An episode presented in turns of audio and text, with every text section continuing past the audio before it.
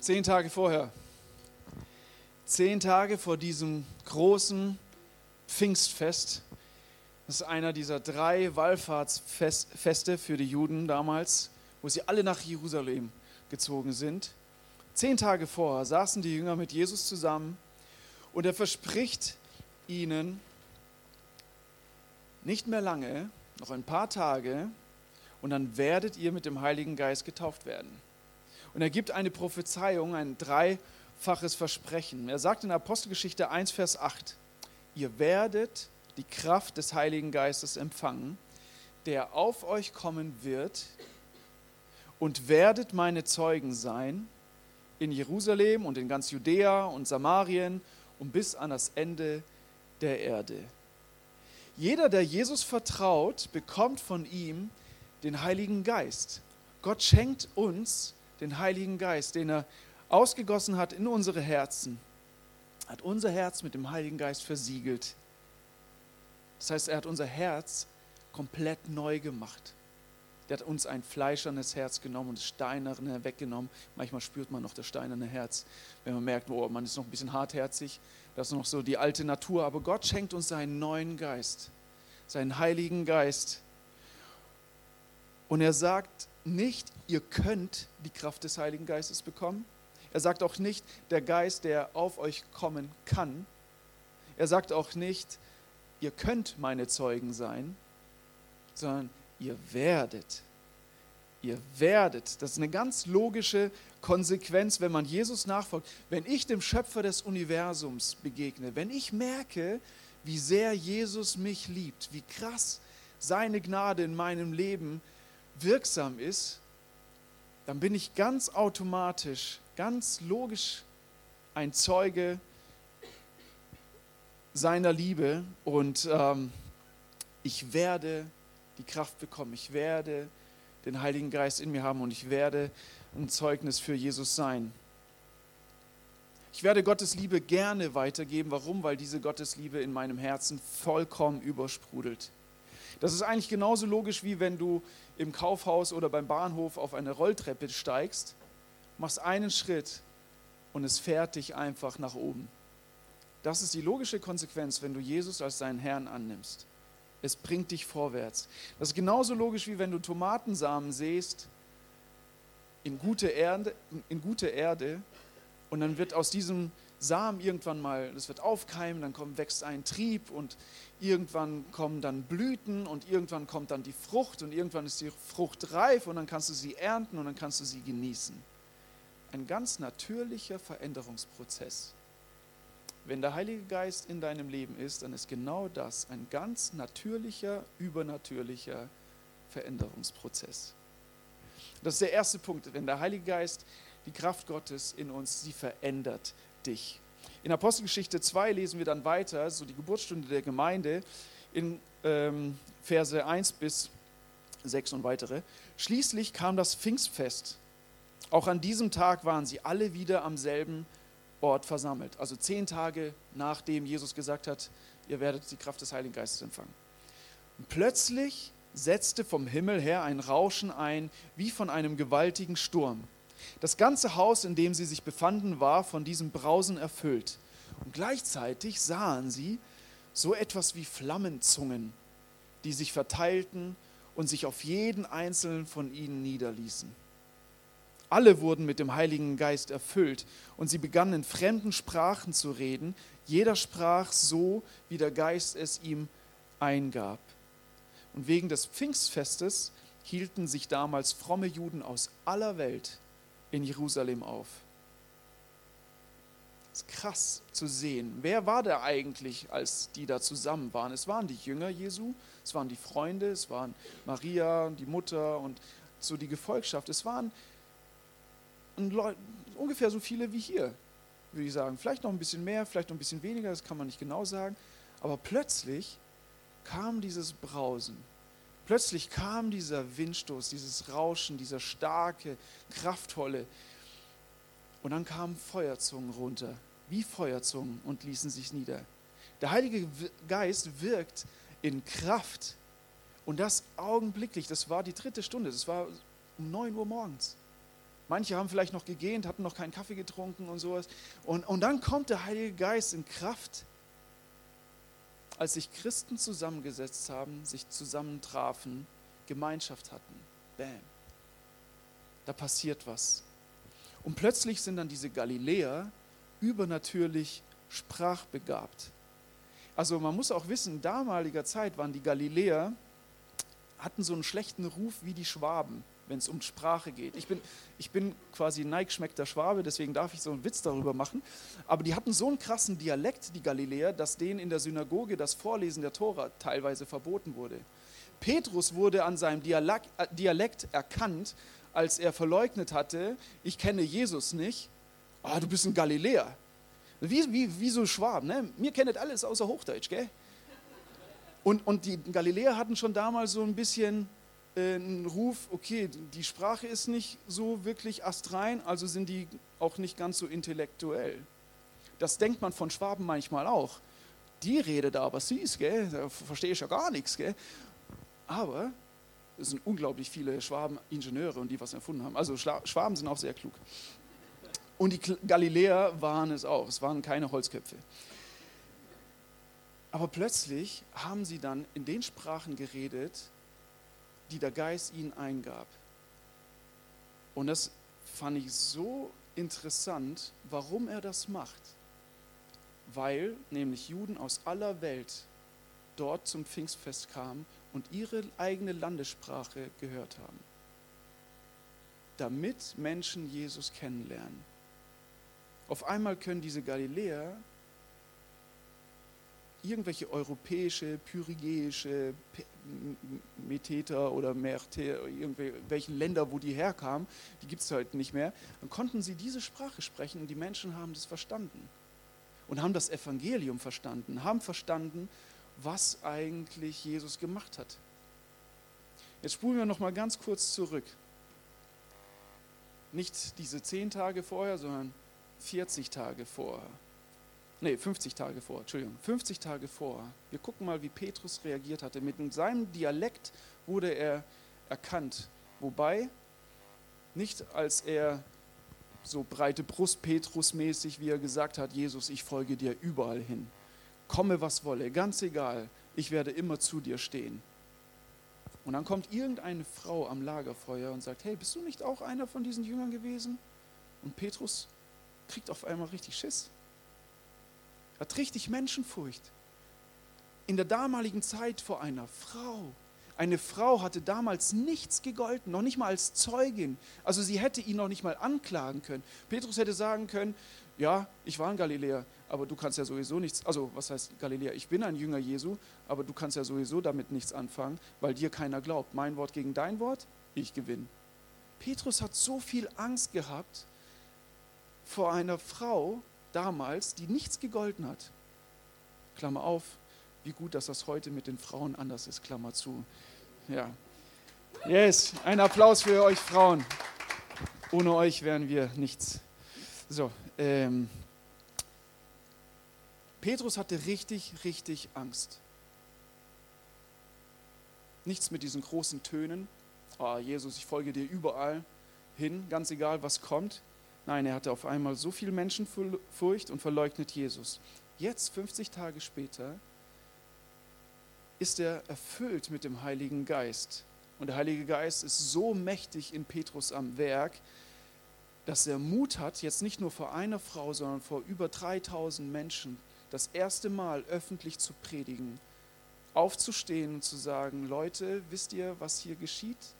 Und er erzählt ihnen von Jesus, der für unsere Sünden, für unsere Schuld gestorben ist, der nach drei Tagen auferstanden ist, der uns ewiges Leben schenkt. Er benutzt provokante Wörter, er geht selbstbewusst und Heiliger Geist bewusst auf die Bühne und sagt, ihr habt ihn ermordet, aber er ist eigentlich da, um uns zu retten. Er, er ist klar, er ist direkt. Er findet Worte, die die Menschen hören und er findet Worte, die in Vollmacht wirken. Und das sind nicht seine Worte, es ist der Heilige Geist, der in ihm wirkt, mit Vollmacht, mit Autorität. Und man liest dann weiter, diese Worte gingen den Hörern ins Herz. Der Heilige Geist, er schenkt Vollmacht, er schenkt Mut und er vertreibt diese Menschenfurcht und was bleibt, ist dann Ehrfurcht vor Gott. Und nicht nur was bleibt, sondern was wächst. Es wächst die Ehrfurcht vor Gott. Der Geist verändert dich. Er verändert nicht nur deine Einstellung, er verändert nicht nur deine Haltung, er verändert nicht nur deinen dein Ist-Zustand, wie du jetzt dich gerade vielleicht emotional fühlst, ob du ängstlich bist, ob du verzweifelt bist, ob du traurig bist oder stolz bist, sondern der Heilige Geist, er verändert deinen gesamten Charakter. Er, er dreht das alles komplett um und will dich in ein Bild hinein verwandeln, zu dem du eigentlich berufen bist. Und dieses Bild ist Jesus Christus. Der Heilige Geist will dich Jesus ähnlicher machen. Und es ist ihm vollkommen egal, wie jung oder wie alt du bist, ob du mit 20 da sitzt oder ob du mit 90 da sitzt. Der Heilige Geist hört nicht auf, dich zu verändern. Und es ist ihm nicht zu schwer, dich zu verändern. Amen. Yes. Und warum verändert er dich? Warum? Weil er durch dich wirken möchte. Weil du und dein Leben, dein Charakter ein Abglanz von Jesus sein soll. Menschen sollen an deinem Lebensstil merken, dass Jesus real ist. Der Geist, schenkt dir die Fähigkeiten, auch anderen zu vergeben. Er schafft dadurch Frieden. Er schafft dadurch Vergebung und Liebe. Er schafft bei dir die Vergebung, dass du anderen nicht nachtragend bist, sondern wirklich vergeben kannst. Wir Menschen haben ganz oft dieses Problem, dass wir nicht vergessen können. Und das kann man nicht einfach löschen wie eine Festplatte, aber wir können uns vergebend an Dinge erinnern. Menschen, die dich vielleicht verletzt haben oder wo du vielleicht verletzt hast, du kannst das nicht einfach vergessen und du musst das auch nicht vergessen. Aber du kannst es verarbeiten und du kannst es vergeben. Du kannst dich vergebend daran erinnern. Und ich frage mich dann manchmal, wie oft versuchen wir das aus eigener Kraft, aus eigener Kraft irgendwie so sündhaftes Verhalten wie Stolz oder Arroganz oder Eigensucht oder sonst irgendwas abzu, abzuschneiden aus unserem Charakter, wo wir wissen, oh, jetzt bin ich schon wieder so zornig gewesen. Jetzt ist die Ampel grün, der Typ vor mir fährt wieder nicht schnell genug. Und, und es regt mich so auf, dass ich im Auto schreien könnte. Und man hört manchmal so Leute, die, die, die schreien dann sehr christlich. Gott segne dich und fahr jetzt endlich. Ne? Ich weiß nicht, ob ihr das vielleicht kennt, aber das in deinem Herz. Ich weiß nicht, ob das Segen ist. Ne? Also Jesus äh, kennt das. Er sieht, was da rauskommt. Aber manchmal merkt man, es will in uns heraus und versuchen, so, so, so ein sündhaftes Verhalten, wie mit so einem Brotmesser, ich mach das mal ganz kurz, einen Trick habe ich heute gelernt, ja, ne? Wie so ein Brotmesser will ich mir die Sünde abschneiden, aber das funktioniert nicht wirklich. Und du merkst vielleicht, ja, nee, das ist viel zu anstrengend. Ich merke, dass vielleicht mache ich einen Schritt, aber es ist so anstrengend und ich kann es nicht.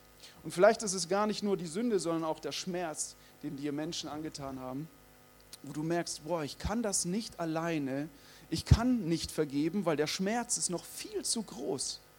Er ist viel zu heftig und es ist viel zu schwierig, diesem Menschen zu vergeben. Ich habe ihn so lieb gehabt und er hat mich so tief verletzt. Und ganz ehrlich, das ist nämlich der, der, der Jackpot, den wir als Christen haben. Wir haben den Heiligen Geist. Und der Heilige Geist schafft Vergebung. Das ist eins seiner Hauptaufgaben, Sünden aufzudecken und dann aber auch Vergebung durch Christus zu bekommen. Und das ist nämlich äh, im Gegensatz zu dem Messer, ist der Heilige Geist so ein richtiges Kraftwerk. Das macht mir jetzt gleich Spaß. Habe ich die letzten Tage schon die ganze Zeit hier gemacht.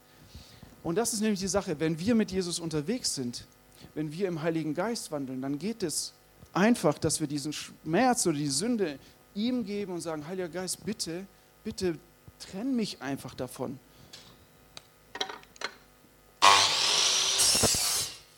Ah. Ein S schon mal weg, Dankeschön. Jetzt ist nur noch Ünde. Und Ünde kann mir nichts mehr. genau. Und der Heilige Geist, er ist kräftig an uns am Wirken. Er will diese Dinge von uns wegtun, die uns zerstören. Und das Schöne daran ist, er macht nicht nur irgendwie, dass er unseren Charakter verändert und indem er uns irgendwelche blöden Angewohnheiten wegnimmt, sondern er schafft, er schafft Gutes. Seine Frucht, die er hervorbringt, ist Liebe, ist Freude, ist Friede, ist Geduld, ist Freundlichkeit, ist Güte, ist Treue, ist Sanftmut, ist Selbstbeherrschung, ist Freiheit im richtigen Maß, in der richtigen, im richtigen Rahmen, ist Mut zur richtigen Zeit, ist Ehrfurcht vor Gott, ist Liebe, ist Vergebung. Aus eigener Kraft kann ich das alles nicht schaffen, aber wir haben ja den. Warum soll ich denn mich so abmühen? Es lohnt sich sowieso nicht, es geht nicht. Aber mit dem Heiligen Geist können wir sogar Bühnen bauen. Yes, ja, der Heilige Geist. Und ich finde das super. Im Alten Testament hatten wir, sehen wir, wie Gott durch den Heiligen Geist äh, Menschen befähigt hat, Geistesgabe des Zimmermanns und des Zimmerbaus. Die haben die Stiftshütte gebaut und noch mehr. Also Handwerk ist auch eine krasse Gabe des Heiligen Geistes. I love it.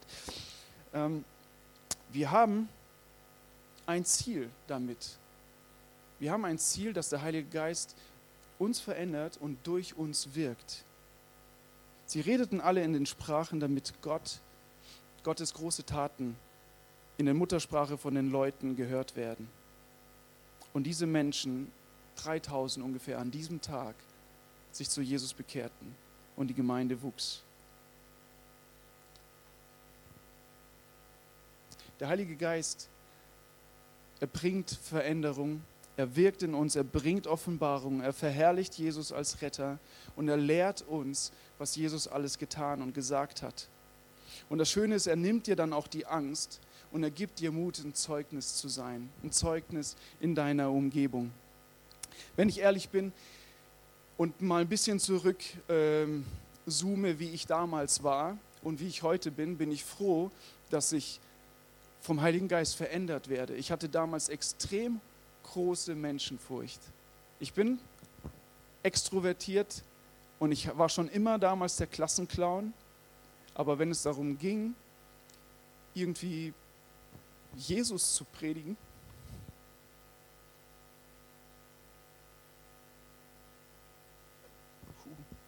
so wie so ein Schmerz, den ich mir selber verabreicht habe, hatte ich ganz viele Chancen verpasst. Leute haben mich gefragt, hey, warum bist du eigentlich immer so fröhlich? Das ist in der Schule, also 11. Klasse. Und ich denke mir, jo, ich bin halt so. Ah, alles gut, liebe Grüße. Gott segne ihn oder sie.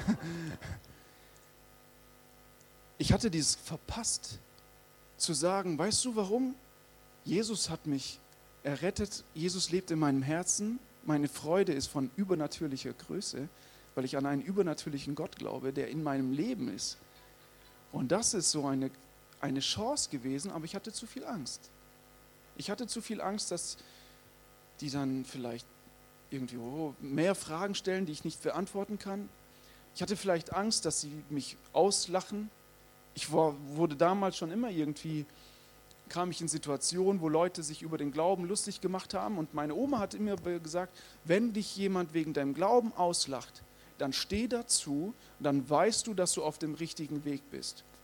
Das ist die eine Seite, wo ich mir denke, ja, meine Oma wurde in Russland verfolgt wegen ihrem Glauben, natürlich sagt sie das so, aber ich habe auf der anderen Seite nie gelernt, aktiv Leuten von Jesus zu erzählen, zu sagen, hey, das ist das Beste, was dir in deinem Leben, in deinem Alltag jetzt und für alle Ewigkeit passieren kann. Das hatte ich in der Schulzeit nicht gelernt. Ich hatte Schiss. Ich war ein, Schisser. Und ich bin froh, dass Gott mich da immer noch weiter Stück für Stück verändert, wo ich merke, okay, Menschenfurcht brauche ich nicht haben, wenn der Heilige Geist in mir ist, dann ist da Gottesfurcht wir als Christen haben eine ganz klare Bestimmung. Wir haben einen Auftrag, Gott groß zu machen. Wir haben nicht den Auftrag, Recht zu haben. Wir haben nicht den Auftrag, uns zu verurteilen, gegenseitig fertig zu machen, Gemeinden zu teilen oder sonst irgendwas. Wir haben den Auftrag, einander zu lieben, Gott zu lieben und Gott groß zu machen. Und wie kann man am besten eigentlich Menschen lieben, als die Art, sie mit demjenigen in Verbindung zu bringen, der Liebe ist und der zur Liebe erschaffen hat, dass wir sie mit Jesus bekannt machen. Der dritte Punkt ist, also der erste ist, Gott verändert dich. Das zweite, Gott wirkt, der Heilige Geist, die Kraft des Heiligen Geistes wirkt durch dich. Und der dritte Punkt ist, der Heilige Geist verfügt über dich. Manchmal leben wir, glaube ich, so, als würden wir über den Heiligen Geist verfügen. Als wäre es so ein Luxusgut vielleicht für einen christlichen Glauben, wie so eine Worship-CD. Äh, jetzt, heute brauche ich wieder ganz viel Holy Spirit-Moment. Ich lege mir eine Lobpreis-CD ins Auto und höre einfach nur äh, gute Lobpreismusik. Das ist alles gut. Ne? Aber manchmal, glaube ich, limitieren wir den Heiligen Geist auf so eine Sache und sagen, okay, jetzt wo ich mich gut fühle, da ist der Heilige Geist in mir am Werk und da, dann habe ich ihn, dann kann ich ihn herbeibeten oder mir herbeirufen. Wenn man darüber nachdenkt, dann ist es ganz schön arrogant und stolz, oder? Zu merken, der Heilige Geist ist Gott, ich bin ein Mensch und ich soll über ihn verfügen? Vielmehr verfügt der Heilige Geist über uns und wir sollen uns demütig ihm unterstellen. Und nur so können wir ihn auch erleben. Nur so können wir die Kraft des Heiligen Geistes auch in unserem Leben sichtbar haben. Es gibt ein Wort in der Bibel, dämpft den Heiligen Geist nicht. Also bremst ihn nicht, stoppt ihn nicht. Und das ist vor allem in unserem eigenen Herzen, wenn der Heilige Geist in dir etwas verändern möchte, dich zu etwas gebrauchen möchte, dann dürfen wir einfach zuhören ihm folgen, gehorsam sein und tun. Und dann werden wir auch seine Kraft erleben und dann werden wir auch verändert. Als wir in Australien waren, habe ich, ähm, das war vor drei Jahren, vier Jahren, vier Jahren jetzt, habe ich dort angefangen, ein, ähm, bei einem Zimmermann zu jobben. Und der Mitarbeiter, also mein Boss, der war zwei Jahre jünger als ich, der Mitarbeiter war drei Jahre jünger als ich und dieser Mitarbeiter, mit dem war ich die ganze Zeit zu zweit unterwegs. Und er hat mich von Tag 1 gehasst. Und ich habe das so noch nie erlebt, dass ein Mensch mich so krass hassen kann. Ich habe ihn ja noch nicht mal gekannt, der hat einfach keinen Bock auf den Deutschen gehabt der wollte nicht äh, langsam reden oder so. Ne? Der hat mich einfach, der hat von Tag 1 zu meinem Boss gesagt, der Typ muss weg. Und mein Boss hat gesagt, nein, der Typ, der bleibt. Und ich hatte ja keine Ausbildung als Zimmermann, ne? so, aber ich war fleißig und dann hat der mich immer mit ihm zusammen Bonding Time hat er das immer genannt. Also ihr geht mal schön Gemeinschaft haben. Äh, und wir mussten den ganzen Tag von morgens 6 Uhr bis abends 5 äh, Uhr zusammen Dachfenster einbauen. Das heißt, man ist direkt unter der Leiter miteinander, man, man hat ständig Kontakt und er hat kein Wort mit mir geredet. So, ne? Der hat mich einfach nur gehasst. Und dann manchmal im Auto, boah, der hat geflucht. Ne? Ich habe noch nie so viele F-Wörter gehört in meinem Leben wie in dieser Zeit. Und das war richtig anstrengend für mich, wo ich mir merke, jo, liebt eure Feinde, betet für die, die euch verfluchen. Das ist leicht gepredigt. Aber das jetzt mal zu leben, in mir drin waren, kamen, kamen ganz schnell so Gedanken, boah, ein Wort und ich hau dir so auf die Fresse. Dann geht es so richtig. Und dann dachte ich, boah, dieser Gedanke, warum ist der bei mir so drin? Jesus, komm, segne ihn. Und das ging über ein halbes Jahr, bis er mal bei uns dann zum Abendessen war. Und dann hat er Julia kennengelernt und ich glaube, dann war der Switch da. Nein, aber dann hat er gemerkt, okay, ich lebe auch das, was ich sage. Er wusste, dass ich Christ bin. Er wusste, dass ich damals, wir sind in die Hillsong-Gemeinde gegangen und die Hillsong-Gemeinde äh, war dort in der Nachbarschaft. Die werden durch die Presse, durch den Dreck gezogen ohne Ende. Da geht es dann quasi nur um Geld oder sonst irgendwas. Und ähm, mein Boss, der hat auch zu mir gesagt, hey, ähm, schön, dass du in der Gemeinde gehst, aber fang bloß nicht hier an, auf der Arbeit zu predigen. Und äh, so, ne? Du kannst deinen Glauben haben, aber predige bloß hier nicht. Kein Bock da drauf. Äh, aber so, du bist in Ordnung. so ungefähr. Und das hat dann angefangen. Wir haben, äh, ich habe für ihn gebetet und wir haben nach einem halben, also nach einem Jahr irgendwann, sind wir eigentlich Freunde geworden.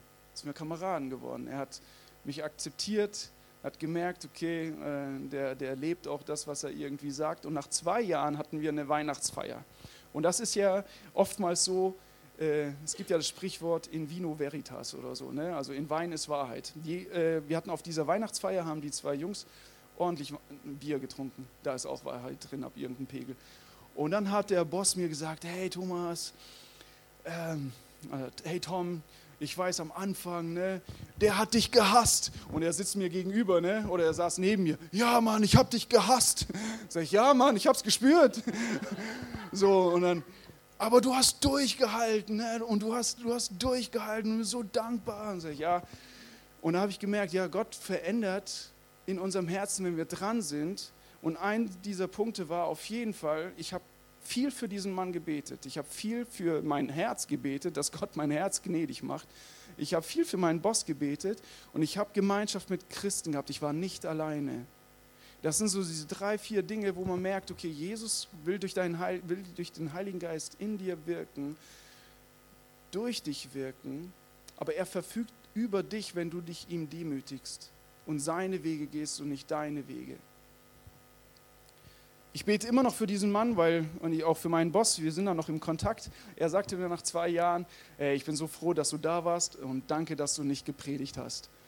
Und ich denke mir, hey, ich habe jeden Tag gepredigt, nur nicht in Worten. Ich hoffe, du verstehst das irgendwann so, ne? Und ich bin einfach froh, dass Gott mir diese Menschenfurcht mehr und mehr wegnimmt, dass er das wegschneidet. Und ich muss das nicht aus eigener Kraft machen. Ich habe einen Heiligen Geist, der in mir kräftig am Wirken ist. Und genau so ist das für dich. Wir feiern Pfingsten, weil Gottes Geist in uns mächtig am Wirken will, am Wirken ist und durch uns Menschen zu ihm bringt. Amen. Amen. Ich würde gerne noch beten. Jesus, danke dir von ganzem Herzen, dass du ein Gott der Liebe bist, dass du ein Gott der Wahrheit bist, dass du ein Gott der Kraft, der Veränderung bist. Ein Gott des Lebens. Und wenn du kommst und wenn du sprichst, heilen Beziehungen, heilen Wunden, Sünden vergehen, werden vergeben, sind vergeben. Und wir leben in Freiheit, weil dein Geist uns in die Freiheit führt. Jesus sagt, wo dein Geist ist, da ist keine Furcht, denn da ist Freiheit. Und wir lieben deine Freiheit und wir möchten Kinder sein, Gottes Kinder sein, die diese Freiheit in Würde leben und Menschen dazu einladen, Menschen in Liebe begegnen. Und wir bitten dich, Jesus, dass du mit deinem Geist uns kraftvoll veränderst. Amen.